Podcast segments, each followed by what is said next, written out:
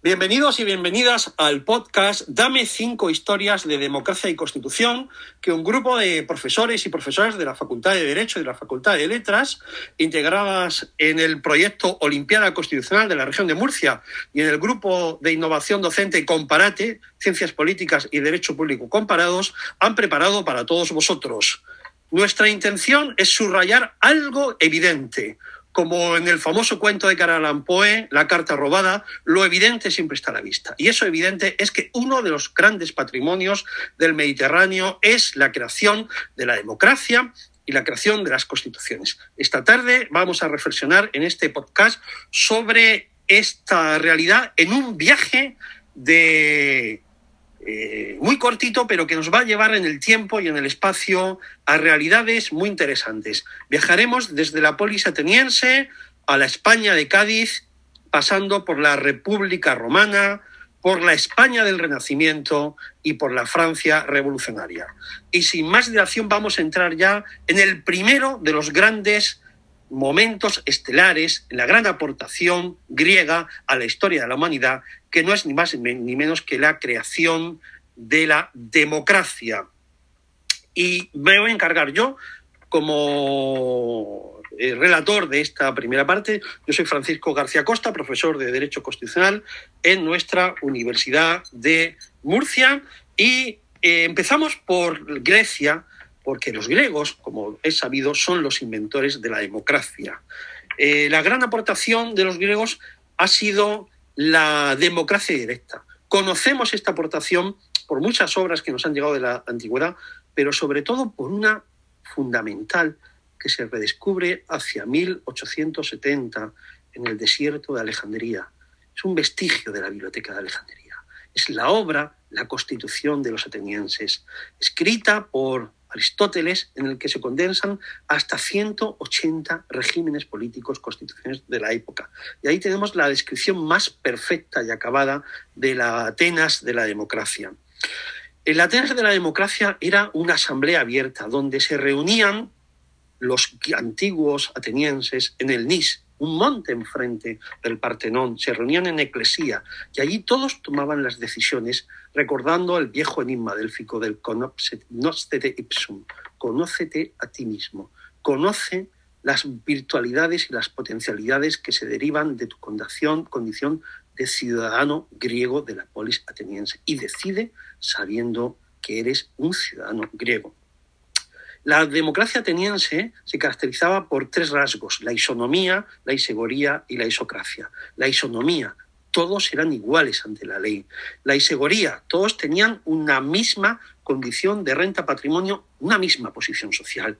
Y la isocracia, todos participaban de la misma manera en el poder público, de forma y manera que incluso el método de toma de decisiones, además de la deliberación, era ni más ni menos que el sorteo.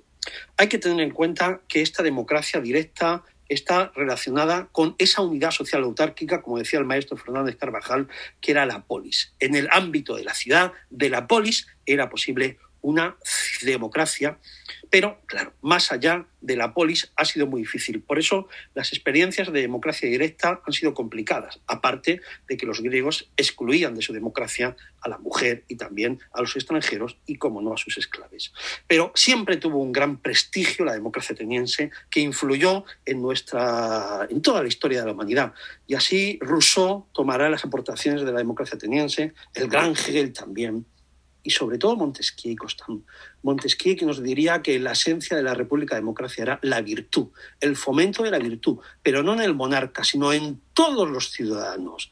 De ahí que era muy importante la educación política, la educación constitucional, y también Constant, que distinguiría entre la libertad de los antiguos y de los modernos. Para los antiguos, para los griegos, su libertad era participar en la polis. Para los modernos, su libertad es construir un ámbito ajeno a la intervención del Estado pero para nosotros, también para los modernos, también la libertad consiste, como decían otros de los grandes eh, eh, constitucionalistas que veremos en este podcast, es participar en los asuntos públicos. Y esta es la gran aportación, la democracia. A continuación, seguiremos nuestro viaje con la segunda gran aportación, que es la de la limitación, las técnicas de limitación jurídicas del poder en la República Romana, a cargo de Adolfo Díaz Bautista Cremades, profesor de Derecho Romano en la Facultad de Derecho. Gracias, Adolfo. Buenas tardes.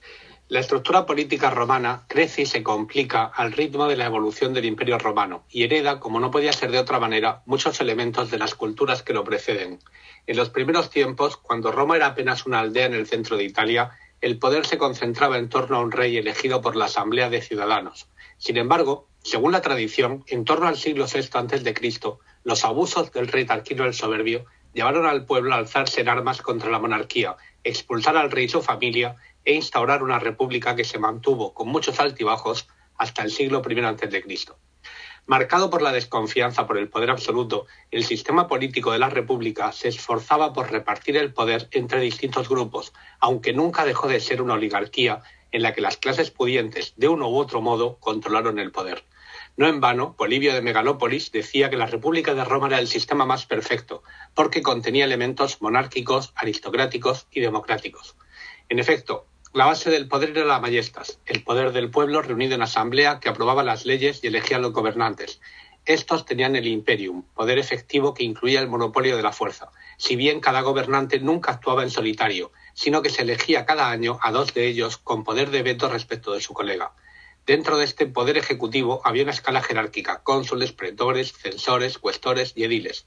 Los magistrados o gobernantes eran cargos gratuitos, la elección se realizaba en comicios, eran asambleas de ciudadanos varones mayores de 14 años, en votación por clases, en función del poder económico, lo que daba, de hecho, el control a las familias más pudientes. Junto a ello, había un tercer poder denominado autoritas que se basaba en el prestigio social y que residía en el Senado. Por su parte, los plebeyos crearon sus propias estructuras de poder para defender sus derechos, concilios de la plebe, asambleas de plebeyos y tribunos de la plebe, auténtico precedente del defensor del pueblo.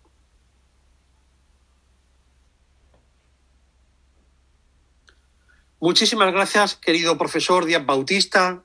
Segundo momento estelar, la limitación del poder en la República Romana. En el siguiente podcast continuaremos con nuestro viaje y nos viajaremos a la España del Renacimiento con la creación de los derechos humanos, a la Francia revolucionaria con la creación de un lenguaje y un pensamiento universales para un nuevo mundo y a la España de Cádiz con la creación del liberalismo español. Os esperamos y os invitamos a que continuéis con nosotros esta epopeya de la creación de las democracias y las constituciones. Muchísimas gracias.